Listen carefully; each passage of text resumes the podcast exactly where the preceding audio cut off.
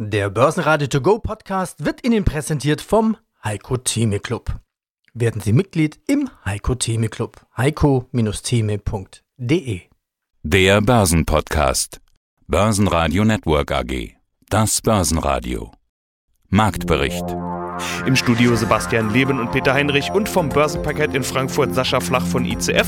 Außerdem hören Sie zu den Fang-Aktien Chartanalyst Achim Matzke von der Commerzbank, Kapitalmarktanalyst Helge Rechberger von Raiffeisen Research zu Sell in Main Go Away, Kapitalmarktanalyst Christian Henke von IG zur MTU-Aktie, Chartanalyst Thomas Hartmann zur BASF-Aktie, zu den Jahreszahlen von Strabag CEO Dr. Thomas Birtel, zu den Q1-Zahlen von Palfinger CFO Felix Strohbichler und zu den Jahreszahlen von Fashion CEO Daniel Raab. Sie hören Ausschnitte aus Börsenradio-Interviews. Die ausführliche Version finden Sie unter börsenradio.de oder in der Börsenradio-App. Die Börsen gehen schlapp ins Wochenende und damit auch in den Mai. Der DAX verlor am Freitag minus 0,1% auf 15.136 Punkte. Eigentlich sah es nach kleinen Gewinnen aus, aber das Wall Street Minus ließ die Gewinne wieder schmelzen. Der ATX in Wien gab minus 1,1% ab auf 3.227 Punkte. Sascha Flach ist mein Name und ich arbeite hier für die ECF Bank auf dem Parkett in Frankfurt und wir betreuen um die 600.000 derivate Produkte. So sehr wie wir in den vergangenen Wochen immer drüber gesprochen haben, dass ein Rekord den nächsten jagt, so wenig können wir jetzt drüber sprechen. Aber wir können auch nicht über Korrektur sprechen, sondern mehr oder weniger über nichts. Keine Bewegung im DAX. Das ist für euch ja relativ uncool, weil ihr wollt und braucht ja Volatilität. Sascha, was ist los bei euch? Langeweile? Ach, es geht so. Wie gehabt, also wir brauchen Volatilität, also die Leute brauchen Bewegung zum Handeln, dass man da halt mal ein bisschen Schwung reinkriegt. Aber gestern hatten wir halt mal einen kurzen Test von der 15.100, aber wie du schon sagst, wir sind hier, ist im Moment kein Fisch, kein Fleisch. Ob wir jetzt 100 Punkte steigen, 200 Punkte fallen, 300 Punkte wieder steigen, das ist im Moment alles so auf dem Niveau, das interessiert keinen. Wir sprechen hier immer über die Trends vom Parkett, aber gibt es denn gerade einen Trend? Lässt sich irgendwas erkennen? Es ist ja der letzte Freitag oder dieser Freitag ist der letzte Handelstag im April, so muss ich sagen. Und ja. dann kommt ja der Mai mit seinen alten Börsenregeln, du weißt, was ich meine. Ja, Sell in May and Go Away, ich meine, das, das hat wahrscheinlich jeder im Kopf, das hat auch schon jeder gehört, aber wenn man sich das prozentual ansieht, ich glaube, das ist von zehn Jahren ist das zwei oder dreimal der Fall. Also da spricht eigentlich die Statistik was anderes, aber das lässt sich immer wieder so schön sagen und vor allen Dingen, wenn es dann mal gerauscht hat, dann war halt auch wirklich Musik drin, beziehungsweise dann gab es mal anständige Korrekturen, wo wir echt ordentlich zu tun hatten. Aber wenn schon im DAX nichts geht, dann bringst du mir dafür jede Menge Einzelwerte mit. Und das ist ja fast noch spannender. Einer von diesen Einzelwerten, der dabei ist, hat heute Zahlen. MTU, die Most Actives, die sind ja in den letzten Tagen entstanden. Das heißt, das sind gar nicht die Geschichten, die bei MTU jetzt heute passieren oder zu den Zahlen passieren. MTU war also im Vorfeld der Zahlen schon im Fokus bei euch. Was habt ihr mit MTU gemacht? Ja, bei MTU, das war ja schon die ganze Zeit das Discount-Zertifikat von der DZ Bank mit dem 190er Cap. Das haben die Kunden die ganze Zeit gekauft und das ist auch nicht schlecht gelaufen, aber ich habe halt so mit MTU so meine, weiß ich nicht, das ist halt eine schwierige Zeit für MTU. Und ich meine, die haben jetzt gerade mal aktuell eine Dividenden Zahlung gehabt von 1,25 Euro. Also das ist jetzt hier beim Start von 190 Euro um die 200 Euro ist es halt schwierig. Aber mit so einem Discount-Zertifikat hat eine Seitwärtsrendite gerade dieses Produkt im Moment von 9,2 Prozent.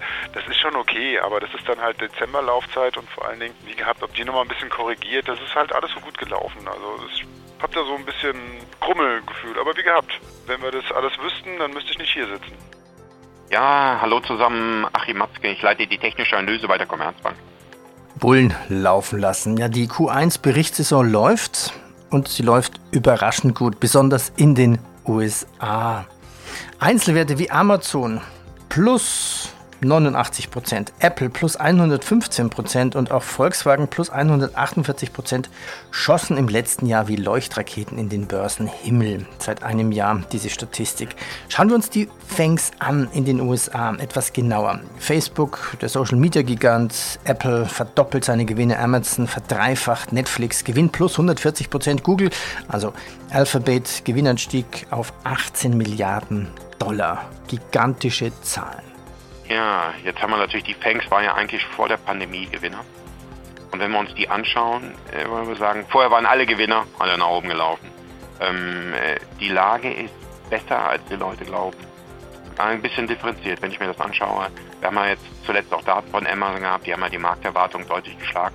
Die Aktie lief eigentlich äh, unter 3500 US-Dollar seitwärts und zwar seit dem Herbst letzten Jahres. Und diese Seitwärtsbewegung, die, da deutet sich an, dass die Aktie sich nach oben absetzt mit dem neuen Kaufsignal und die Aufwärtsbewegung wieder aufgenommen wird, die mittelfristige Konsolidierung verlassen wird. Also Amazon ist nicht nur ein Pandemiegewinner gewesen, sondern das Strukturwachstum dieses Geschäftes setzt sich scheinbar weiter fort. Und was die Aktie mal brauchte, wäre ein Split, weil ist ja irgendwie auch ein bisschen teuer mit 3500. Also nicht überrascht sein, wenn es Richtung 4000 läuft mit dem neuen Kaufsignal. Also die sind gut. Ganz besonders gut läuft Google. Die haben wirklich den stabilsten und schönen Aufwärtstrend. Das überrascht mich nicht, die Werbeeinnahmen schießen ja nach oben. Ich meine, wenn die Leute in den Homeoffice sitzen, äh, haben sie, machen wir mal ganz simpel gesagt, links haben sie praktisch den Bildschirm mit der Arbeit auf und rechts haben sie den privaten auf und dann ja, wird mehr gegoogelt und, und, und, und, je mehr man googelt, desto mehr Werbung kriegt man untergeschoben und diese Werbeeinnahmen schießen nach oben. ja, allein, allein YouTube alleine macht so viel Umsatz wie, wie Netflix zusammen. Ja, genau, das schießt nach oben und äh, man darf nicht verkennen, die Werbeeinnahmen, man ist ja nur, wenn man draufklickt und, und einem die Werbung untergeschoben wird, bekommt ja Google auch was. Das heißt, ich muss die Plattform am Laufen haben und die Leute schön lange draufhalten. Umso mehr Werbung kann ich praktisch einkassieren. Das geht natürlich anderen Werbeträgern, ich sage jetzt mal Fernsehzeitungen und so, denen geht es natürlich verloren, weil die Leute äh, entweder googeln sie oder, oder sie googeln mich. Ne? Also von der Seite und Google ist in einer, ist ja Alphabet, die Aktie ist ja in einer intakten, brillanten Hosse, neue Hosse Tops gemacht. Also das sieht schon danach aus, dass sich da die Kurse deutlich über 2500 US-Dollar festsetzen werden nach dem letzten Kaufsignal. Guten Tag, Helge Richter, Aktienmarktanalyst bei Raiffeisen Research in Wien. Und wir unterhalten uns gerade am letzten Handelstag, am letzten Börsentag im April. Nächste Woche ist dann schon Mai. Und was man über den Mai an der Börse sagt, das wissen wir alle. Den Spruch kennen wir, den gibt es schon lange und der wird jedes Jahr ausgepackt. Sell in May and go away. Saisonalität. Ist das ein Medienspruch oder würden Sie sagen, Sell in May ist was, womit man sich durchaus mal auseinandersetzen könnte? Ist da was dran? Da ist sehr viel dran, das muss man ganz ehrlich sagen. Wir haben dazu vor zwei Jahren oder so einmal sogar eine eigene Analyse gemacht, die sich damit beschäftigt, ob man vielleicht sogar die klassische Aktienmarktanalyse vernachlässigen kann und als alternatives Prognoseinstrument äh, Sanitätsmuster heranziehen könnte. Und wir sind da wirklich über, auf überraschende Dinge damals gekommen, die sich so auf den Börsen tun. Wenn man sich den MSCI World zum Beispiel so anschaut, sieht man, dass alleine das dritte Quartal immer das schwächste ist oder sagen wir so, die wenigsten positiven Quartalsperformances hat, mit nur größenordnungsmäßig 60 Prozent gegenüber 70 oder 75 Prozent in anderen Quartalen. Das vierte Quartal ist meistens das stärkste. Und auf Monatsbasis sieht man das auch sehr stark, dass üblicherweise Mai und Juni eine langjährig negative Performance haben. Also wir haben das ungefähr seit Beginn der 90er Jahre damals analysiert und einzig noch schlechter waren dann die Sommermonate August und September. Also wenn man sich das genauer anschaut, das hat schon sehr vieles. Das ist über ganz viele Jahre nachgewiesen, bewiesen, dass es da tatsächlich einen Zusammenhang gibt. Sie haben jetzt gesagt, Sie haben sich im Speziellen mit Saisonalität auseinandergesetzt. Ja, Remember to Come Back in September, das ist ja der zweite Teil dieses Spruchs. Da haben Sie ja gerade schon angedeutet, aha, da ist auch was dran. Gibt es denn sonst irgendwelche Saisonalitäten, die hier hervorzuheben sind? Ich denke immer noch an die Weihnachtsrallye beispielsweise. Also die liegt unter anderem ja daran, dass Fondsmanager und Finanzprofis am Ende des Jahres so Window-Dressing machen, also die Gewinner quasi ins Depot reinkaufen, um ihren Kunden sagen zu können, da schaut her, Amazon war Top-Performer und wir haben die natürlich auch im Depot. Das ist so einer der möglichen Gründe, aber gibt es noch andere Saisonalitäten, die ja man tatsächlich auch in der Praxis anwenden kann? Ja, definitiv ja, denn dieser Spruch mit Sell in May geht ja weiter, but remember to be back by November. Das wäre also nicht der September, wenngleich unsere statistischen Daten eigentlich auch ergeben würden, dass man Ende September schon zurückkommen könnte. Aber an den Börsen spricht man da sehr stark vom Halloween-Effekt, also dem 31. Oktober. Da sollte man wieder einsteigen und auch da kann man berechnen, welche überdurchschnittliche Performance man erzielt, wenn man jedes Jahr immer nur am 31. Oktober ein und am 30. April, also heute genau genommen, aussteigt. Das ist tatsächlich auch erwiesen, während im Gegensatz zu zwischen 1. Mai und Ende Oktober genau genommen langfristig sogar eine negative Performance zu erzielen ist, auf Basis, wie gesagt, des MSCI World und jetzt nur betrachtet Anfang der 90er Jahre, also sprich die letzten 30 Jahre in etwa. Im Fokus sind momentan Unternehmensbilanzen. Für die Aktien der Deutschen Bank und Delivery Hero bedeutet das diese Woche zweistelliges Wachstum. Am Freitag kamen die Zahlen von MTU, die trotz Corona schwarze Zahlen vorlegen konnten und die Prognose bestätigen. Plus 4,9 Prozent in der Aktie, klarer DAX-Gewinner. Guten Tag, meine Damen und Herren. Mein Name ist Christian Henke. Ich bin Senior Market Analyst bei IG in Frankfurt. Suchen wir uns Einzelwerte für die Chartanalyse raus. Ja, die Börse interessiert sich nicht dafür, ob die Biergärten zu sind oder offen, aber sehr wohl dafür, wie es der Industrie geht. Und, ja, und bleiben wir so ein bisschen beim Thema Urlaub. Krise bei der Reise, Luftfahrt und Zulieferern. Heute gab es die Zahlen von MTU. Der Umsatz ging wegen der schwierigen Krise der Luftfahrtbranche im Jahresvergleich um 22 Prozent zurück. Die Aktie hat sich verdoppelt und MTU hat immerhin Gewinne. Die Aktie steht jetzt bei 207 Euro. Ist der Aufwärtstrend noch am Laufen? Ja, also wenn wir uns mal den Kursverlauf anschauen, sehen wir natürlich eher so eine Handelsspanne. Das heißt also, wir bezeichnen das in der Charttechnik als Seitwärtsphase, wobei wir uns natürlich auch dank der guten Zahl heute wieder so nach oben tendieren. Aber letztendlich braucht die MTU Aero Engine Aktie, wie sie genau heißt, einen mal beherzten Sprung über, ja, über den Bereich bei 220 Euro circa um hier mal einen Befreiungsschlag praktisch zu schaffen, beziehungsweise um jetzt mal in der Sprache der, der Airline zu bleiben, um abzuheben. Wir sehen natürlich auch hier, wie du schon gesagt hast, anhand der Zahlen, dass natürlich der Touristiksektor in den letzten Wochen, Monaten sehr gut läuft. Wie wir eingangs schon sagten, die Hoffnung auf den nächsten Urlaub ist da der Touristiksektor konnte ja deutlich zulegen. Und wenn wir uns einen Blick werfen auf die verschiedenen äh, Sektoren des Stock 600, kann gerade der Bereich Travel and Leisure, also Touristik, outperformen. Wenn wir uns aber jetzt speziell die Unterabteilung Airlines und auch Zulieferer anschauen, da sieht es verhalten aus und die MTU-Aktie befindet sich, wie gesagt, in einer sogenannten Handelsspanne. Da ist eine Entscheidung noch nicht gefallen. Sollte sich aber die Situation die Impfsituation deutlich weiter verbessern und die Deutschen als Reiseweltmeister können wieder ihre Koffer packen, dann dürfte auch eine MTU-Aktie letztendlich davon profitieren, dass die Fluggesellschaften dann weiter investieren und MTU könnte dann nach oben ausbrechen und endlich abheben. Weitere Gewinner im DAX waren Fresenius mit plus 2,4%, Fresenius Medical Care mit plus 1,4% und Bayer mit plus 1,2%.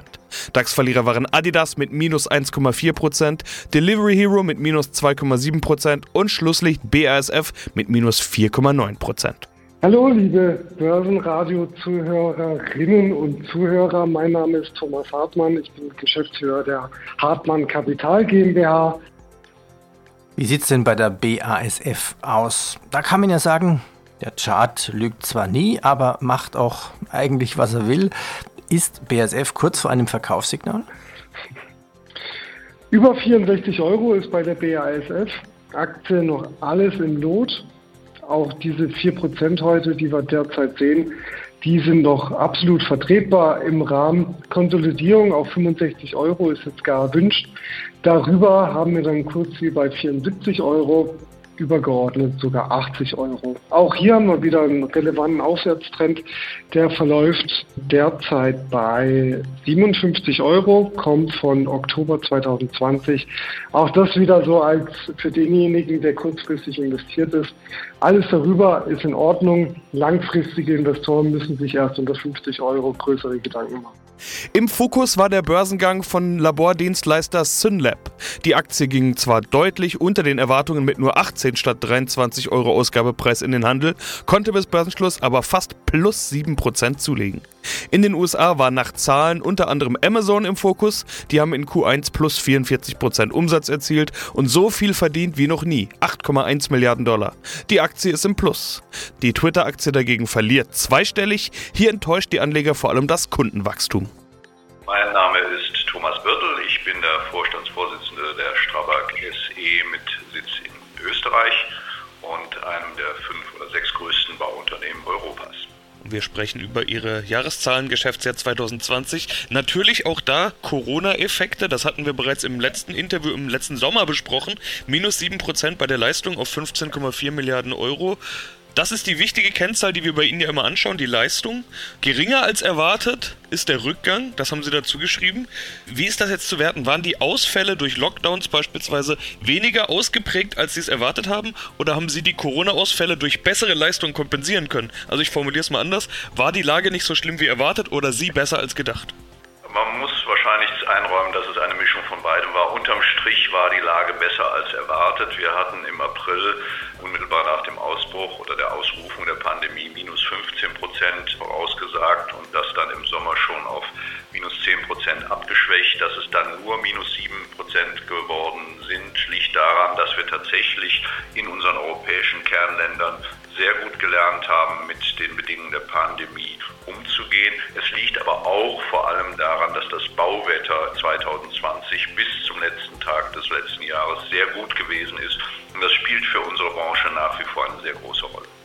Wichtiger als der Blick zurück ist eigentlich sowieso der Blick in die Zukunft. Und da schaut man natürlich auf den Auftragsbestand. 5% plus auf 18,4 Milliarden Euro. Wir hören von überall konjunkturelle Erholungen, riesige Infrastrukturprogramme, Konjunkturimpulsprogramme, Investitionsprogramme. Das sind alles Gelder, die typischerweise dann in den Bau fließen, zumindest zum Teil, und somit häufig auch bei Ihnen ankommen. Bemerken Sie das denn schon jetzt oder kommt das erst später?